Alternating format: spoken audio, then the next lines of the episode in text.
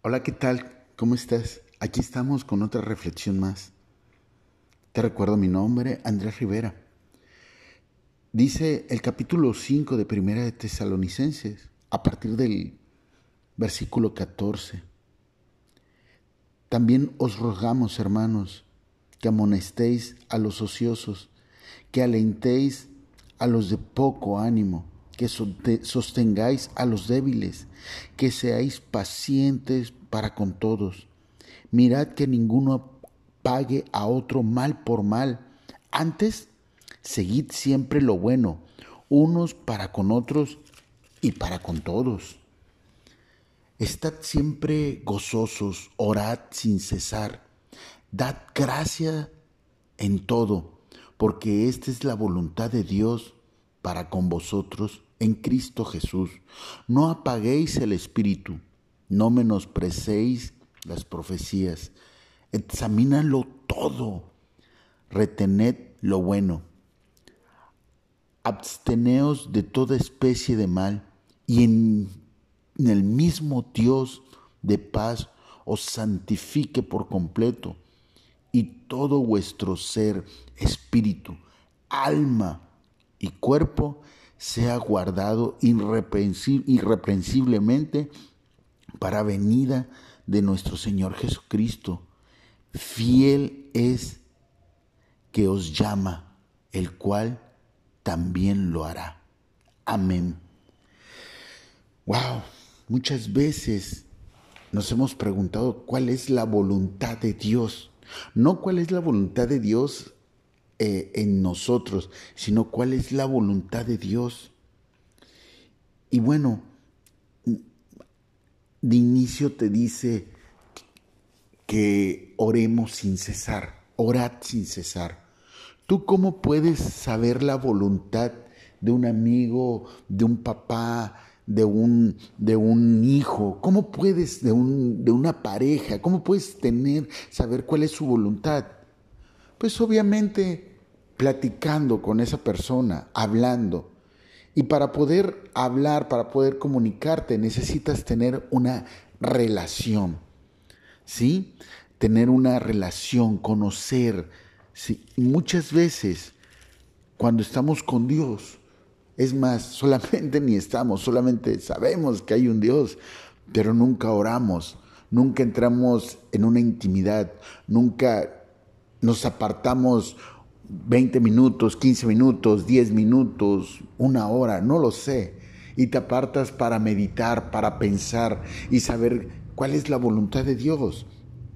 Y de inicio recuerda que te dice que no debemos pagar mal con mal. ¿Cuántas veces ahí sí guardamos tiempo y espacio para estar, eh, ay, alguien te hizo algo malo, lo que sea, y estás enojado, te apartas, y ahí sí meditas y deseas lo malo, y deseas, ay, ¿cómo no le hago esto? ¿Cómo? No.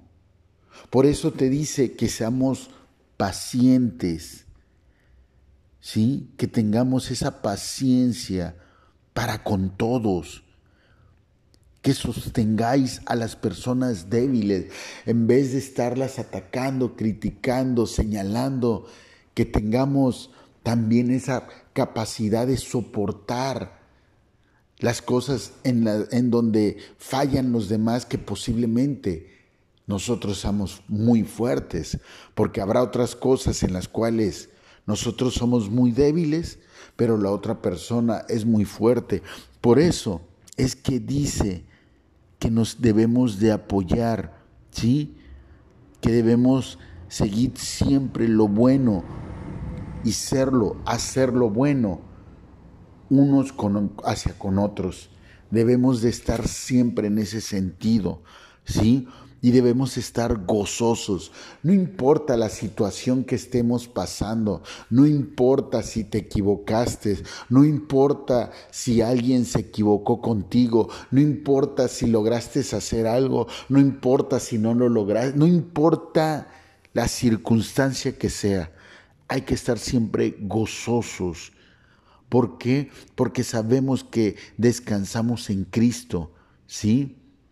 Si nosotros no estamos así, nosotros mismos apagamos el espíritu dentro de nosotros mismos.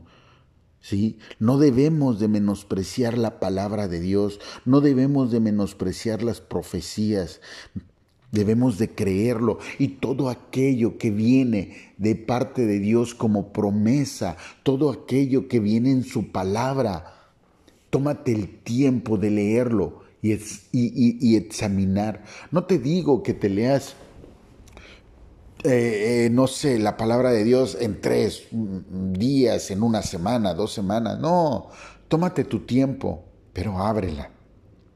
Ve las promesas de Dios en tu vida. Si examinamos otras cosas, si examinamos otros libros, ¿por qué no examinar lo que nos, lo que nos quiere llevar a una vida correcta, a una vida de felicidad, de paz, de gozo? para así estar nosotros santificados en completo, como lo dice, en, el, en nuestro mismo ser que está formado por cuerpo, alma y espíritu. Al final, esa es la voluntad de Dios, ese es el deseo de Dios, que estemos listos para Él, para cuando sea el momento, porque nadie de nosotros, nadie de nosotros va a estar aquí toda una eternidad en cuerpo, alma y espíritu. En algún momento vamos a partir. Yo te voy a dar un ejemplo. Imagínate que hoy, hoy, sí, haces coraje, hoy eres impaciente, hoy te peleas, hoy lo que sea, que te, que te haga daño a ti, que te ponga, que apague tu espíritu. Y a los 10 minutos de eso, te da un infarto y ya, ahí quedas. Y el día del juicio, el día que sea la resurrección o algo, ¿con qué juicio crees, con qué eh, eh, último argumento crees que te van a juzgar? Así es, a como quedaste, ni tiempo te diste la oportunidad de morir gozoso, feliz, tranquilo. A lo mejor tú dices, bueno, pero ¿y si no existe el juicio? Pues si no existe el juicio, pues qué bien, ya te moriste amargado. Pero ¿y si, si existe el juicio? Ya te moriste amargado y aparte ya reprobaste. En pocas palabras, al final, si tu juicio lo quieres aquí, pues mejor que sea gozoso. Si tu juicio es después del más allá, después de morir, pues que sea gozoso. Es gana-gana. No que el otro aspecto de que si no sucede, si no es verdad, pues te quedas en pierde.